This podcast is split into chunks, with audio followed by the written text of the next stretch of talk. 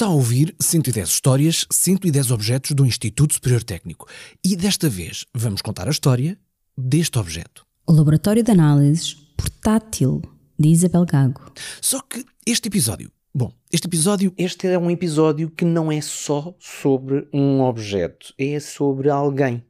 Quem é esse alguém?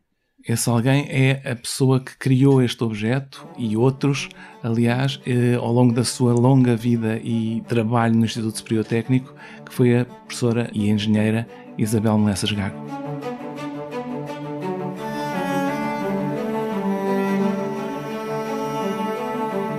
Uma senhora nascida em 1913, com um percurso de vida sempre dedicado ao Instituto Superior Técnico, quase até à data da sua morte, hum, com uma idade bastante avançada, mas desde que entrou como aluna para o técnico, passando depois a ser um, assistente no técnico uh, e depois, muito mais tarde, professor auxiliar, uh, sempre se dedicou a, a, esta casa e, em particular, mesmo depois de jubilar, continuou a trabalhar por aqui até praticamente aos 80 e muitos anos. O que é que torna a professora Isabel Gago única na história do técnico? Bem, primeiro que tudo, ela foi a primeira professora do Instituto Superior Técnico, primeira mulher professora do Instituto Superior Técnico, sendo também uma das duas primeiras engenheiras químicas e, como engenheira, apenas antecedida pela engenheira civil eh, Maria Amélia Chaves. Estávamos em que ano quando uh, se tornou a primeira professora do técnico? Penso que ela ficou logo no Instituto Superior Técnico depois de se formar, o que aconteceu em 1939. Foi de facto um feito. Foi um feito e eu lembro-me dela contar que, mesmo entre os homens colegas, ser mulher e estudante de engenharia não era bem visto. Eu lembro-me dela contar que um colega teria dito: Eu, quando casar, quero que seja com uma mulher a sério. Já vamos falar um bocadinho melhor sobre isto, para já conhecemos quem nos está a ajudar a contar esta história. O meu nome é João Salvador Fernandes e sou professor associado do Departamento de Engenharia Química do Instituto Superior Técnico. Felizmente, ser olhada, vamos dizer, um pouco de lado pelos colegas do género masculino, não foi nada que detivesse a estudante Isabel Gago a formar-se no técnico. Tendo a noção de que tinha de saber navegar as águas da época, a futura engenheira manteve a rota, para chegar ao destino.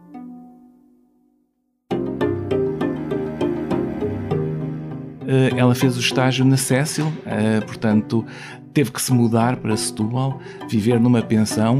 Nessa altura tinha que se levar a mãe, porque uma menina não podia viver sozinha noutra terra, etc. E, segundo ela, me contou uma vez, no dia em que ela fez a primeira inspeção ao forno rotativo, a fábrica parou por todos os homens que quiseram ver a mulher a inspecionar o forno. Como já sabemos, nada a deteve. Terminou o curso, tornou-se a primeira engenheira química portuguesa e foi também a primeira mulher a entrar para o quadro de docentes do Instituto Superior Técnico. No técnico, deu aulas até 1984, quando se jubilou características como professora? Os testemunhos que eu tenho é que era uma pessoa severa, sem dúvida, mesmo no trato connosco, e eu ainda tive muito contacto com ela, embora já jubilada, mas ao mesmo tempo uma pessoa de afetos, eh, uma pessoa muito agradável, mas sempre numa perspectiva. Eu sempre fui o senhor engenheiro, nunca me tratou pelo nome, apesar de me tratar praticamente como avó. Um pouco mais sobre este promenor lá mais à frente, para já, ainda acerca do carisma de Isabel Gago. Eu lembro-me quando havia uma sessão solene no Instituto Superior Técnico em que ela estava presente, a fila, como eu digo, para o beijamão, era uma coisa digna de se ver, porque ela tinha todas as grandes figuras. E aliás, nós temos aqui algumas fotografias de alunos com ela no laboratório e grandes figuras, de, desde Fernandes Tomás, etc, etc, foram alunos dela. E, portanto, eh, não eram só alunos de engenharia química que eram alunos dela, podiam ser alunos de, outras, de, outras, eh, de outros cursos e, portanto, acabou por ser uma figura que marcou muitas gerações e com esta característica amável, muito competente, mas severa severidade que colocava até à mão nas páginas dos livros que lia. há um pormenor que eu acho interessantíssimo. Ela deixou-nos muitos dos livros que tinha na sua biblioteca pessoal e ela entra em conversa com o autor dos livros. Um dos grandes eletroquímicos do nosso tempo, que é o professor Bocris, tem uns livros, uns tratados verdadeiros, e ela escreve, mas isso já eu sabia uh, e eu tinha deduzido isto antes de ti. Isto está escrito no livro, nas folhas do livro. Uma pequena nota de reportagem, eu próprio posso confirmar isto. Eu vi a caligrafia de Isabel Gago e os comentários mordazes que a engenheira deixou nas páginas destes livros, direcionados ao autor, John Bocris, que faleceu um ano depois de Isabel Gago, deve ter ficado com as orelhas a arder. Bom, mas como dissemos no início deste episódio, o que nos traz aqui é a história da pessoa, Isabel Gago, tendo como pretexto um objeto. Ou melhor, um de entre vários objetos criados pela protagonista desta nossa história, que não era só engenheira química e professora, era também uma criativa que aplicava novas ideias ao serviço da profissão. O que é que ela criava? Ela criava montagens experimentais para conseguir fazer os ensaios que, que, que, queria fazer para provar o seu ponto de vista. Estamos a falar de instrumentos, estamos a falar de equipamentos, estamos a falar uh, de... Mais equipamento. Os instrumentos eram instru instrumentos normalmente comerciais, mas o equipamento de laboratório necessário em termos de tamanhos, em termos de precisão, digamos, do próprio desenho, etc., era tudo desenhado por ela. E porque foram várias as criações da Isabel Gago, elegemos uma em particular para representá-la neste programa. Eu iria dizer que parece uma mala, mas não é. Exato. É um laboratório desenvolvido pela professora Isabel Gago e que, por curiosidade, ele não estava no nosso laboratório, tem estado guardado sempre no laboratório de análise do Instituto Superior Técnico, mas eu uh, sabia da existência dele, não pela engenheira Isabel Gago, soube mais tarde, já depois do falecimento dela, e achei que deveria ser recuperado e devia ser mostrado, dado o, seu promenor. É um laboratório que, para além do mais, está descrito em dois artigos da revista Técnica uh, de 1946. Recordo que Isabel Gago terminou o curso em 1939. Estas publicações em que o nosso objeto é descrito são de 1946, apenas sete anos depois disso. E já agora, com tudo isto, ficamos a saber que o mini laboratório que temos connosco tem já quase 80 anos esses artigos descrevem ao pormenor o que é o laboratório, que é uma mala que se abre e que uh, expõe todo um, um, arsenal de material para ensaios e que, por outro lado, descreve também depois todos os ensaios que se podem fazer, em particular os ensaios eh, de microanálise digamos, uma microanálise ainda um pouco rudimentar, uh, análise essa que é, pelo menos para, para, para ensaios de, de, de, materiais de mineralogia. Segundo, aliás, o que está uh, como título desses artigos, é um laboratório portátil especialmente para uso de mineralogistas, adaptado às técnicas de microanálise. Ora, aí está um título autoexplicativo. Exatamente. Eu não sei quanto a si, eu sou particularmente fã de títulos e nomes autoexplicativos. Gosto sempre daquelas placas em azulejo que dizem, por exemplo, Rua da Escola, e é aquela rua em que fica a Escola da Terra. Ou a Rua da Fonte, onde fica um fontanário, ou até o Largo da Cabine, em São Marcos Cacém, onde a construção de uma cabine elétrica obrigou à existência de um largo no meio das casas. Há coisas, de facto, em que é melhor não inventar muito. O que não é o caso dos objetos criados por Isabel Gago. Ali, toda a invenção faz absoluto sentido. Voltemos ao laboratório portátil. Primeiro de tudo, descrever um pouco o, a própria caixa. Portanto, isto é uma mala em que a tampa da mala vai funcionar como tabuleiro, primeiro que tudo, e, portanto, o fundo da mala ficará na vertical e constitui o laboratório, portanto, todo o armazém, digamos, do laboratório. Por outro lado, ele tem duas partes uh, e a parte principal, a parte maior, tem ainda uma porta extra, porta essa que se abre e que vai ter dentro dela, digamos, ao abrir-se, mais uma grande, um grande conjunto de caixas onde vão estar eh, diversos equipamentos. Portanto, cada uma dessas caixas funciona como é uma caixa descrita como do tipo vitrine, portanto, ela tem uma porta de correr uh, que expõe os materiais e, e, esses materiais são de diversos tipos. Temos quatro uh, vitrines dentro das quais existem reagentes, frascos com reagentes. Temos uma quinta mais pequena que estava separada, completamente isolada, que era onde estavam os três frascos de ácidos fortes. E, portanto, para evitar qualquer contacto e contaminação, ela está do lado esquerdo e separada do resto. Temos uma série de uh, caixas com acessórios, almofarizes, temos uma lupa de, uh, de relojoeiro, temos uh, provetas, pipetas, temos uma pilha seca de 4 volts e meio, daquelas que nós ainda usamos. Aquelas achatadas, uh, Aquelas é? achatadas quadradas que nós usávamos nos carrinhos telecomandados, etc. Temos uma ampulheta, sei lá, vidros de relógio. Um, eh, lâminas, uma série de coisas, cadinhos. Havia aqui alguns materiais que não estão. Eh, há um que no próprio artigo está descrito como não existindo com o tamanho adequado para caber na caixa, que era um maçarico de gasolina. Sério? Uh, exatamente. Havia uma lamparina de álcool, sei lá, e existia também um equipamento adequado a um tipo de ensaio ao qual é dedicado grande parte do trabalho deste artigo, uh, que era o método eletrográfico, que utilizava, lá está, a tal pilha de 4 volts e meio e que promovia a oxidação do minério de maneira a que se pudesse fazer a detecção dos seus elementos. Isto, portanto, era a técnica mais digamos, mais importante desta caixa. E há uma particularidade desta caixa também, é que ela inclui muito papel de filtro, porque grande parte das técnicas utilizavam papéis de filtro embebidos em indicadores. Indicadores corados que, na presença de cada um dos elementos constituintes do minério, iriam apresentar uma dada cor. Não esquecer, tudo isto cabia dentro de uma mala de viagem, não muito grande, e foi criado por Isabel Gago por volta de 1945. Uh, professor, esta foi a única peça criada pela professora Isabel Gago? Não.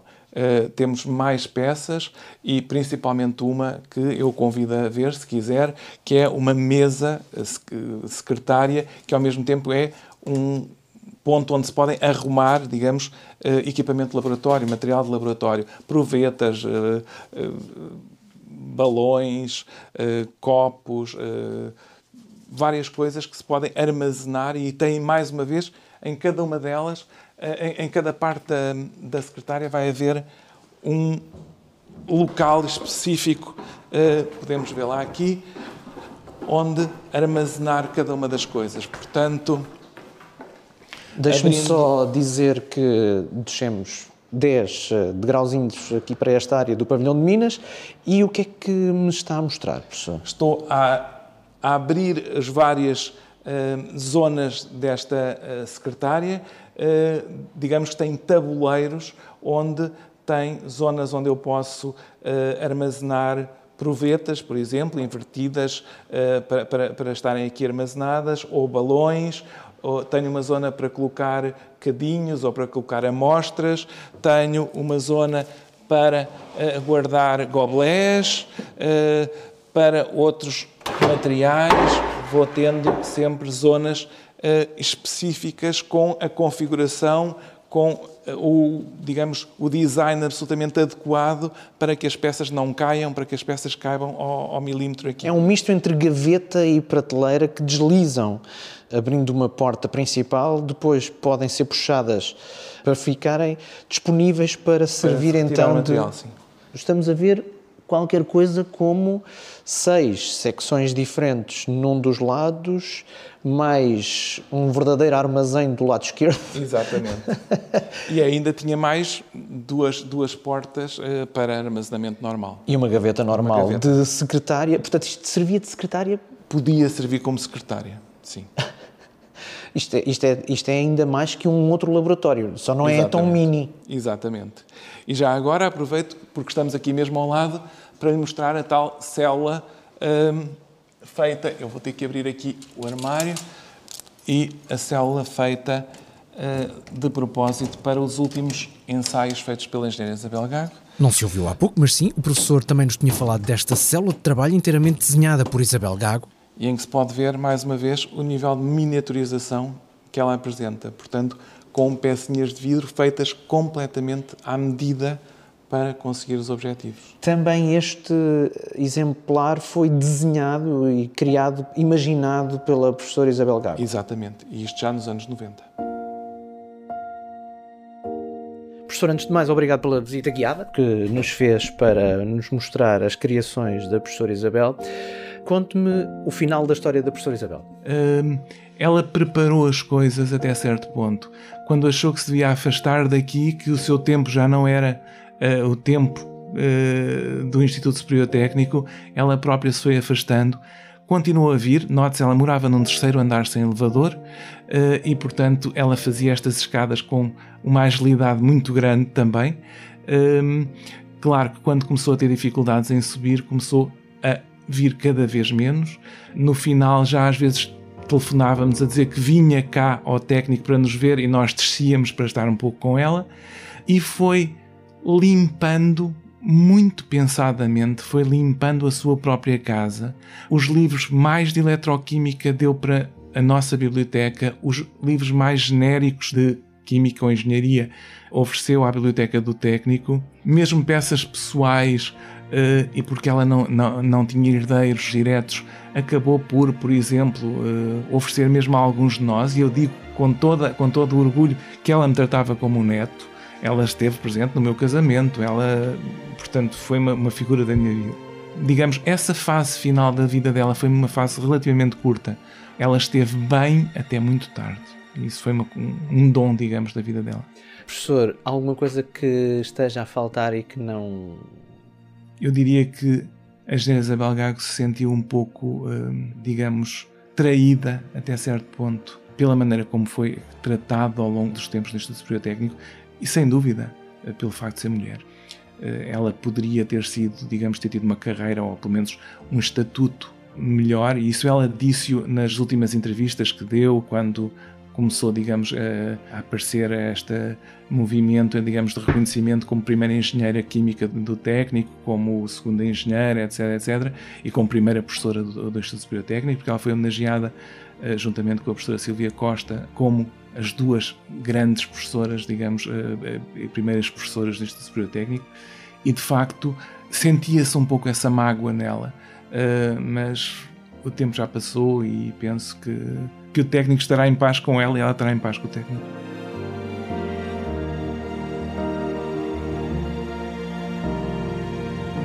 Isabel Gago morreu em 2012 com 99 anos de idade.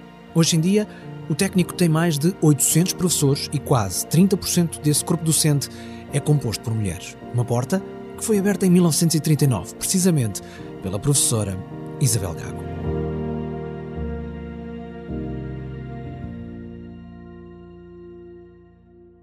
No nosso site, em 110.tecnico.ulisboa.pt, vai poder ler o texto criado pelo Silvio Mendes para esta história e ver a criação que aqui destacamos, o laboratório de análises portátil desenhado por Isabel Gago, que nos foi mostrado pelo professor João Salvador Fernandes, a quem agradecemos toda a ajuda que nos deu para também nós podermos desenhar este episódio. 110.tecnico.ulisboa.pt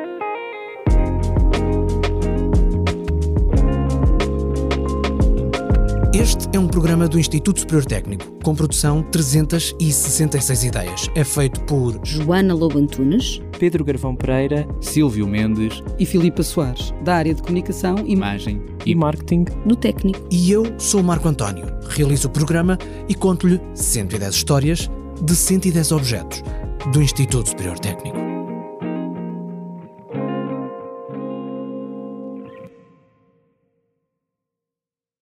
110 histórias, 110 objetos do Instituto Superior Técnico é uma parceria com o público. O público fica no ouvido.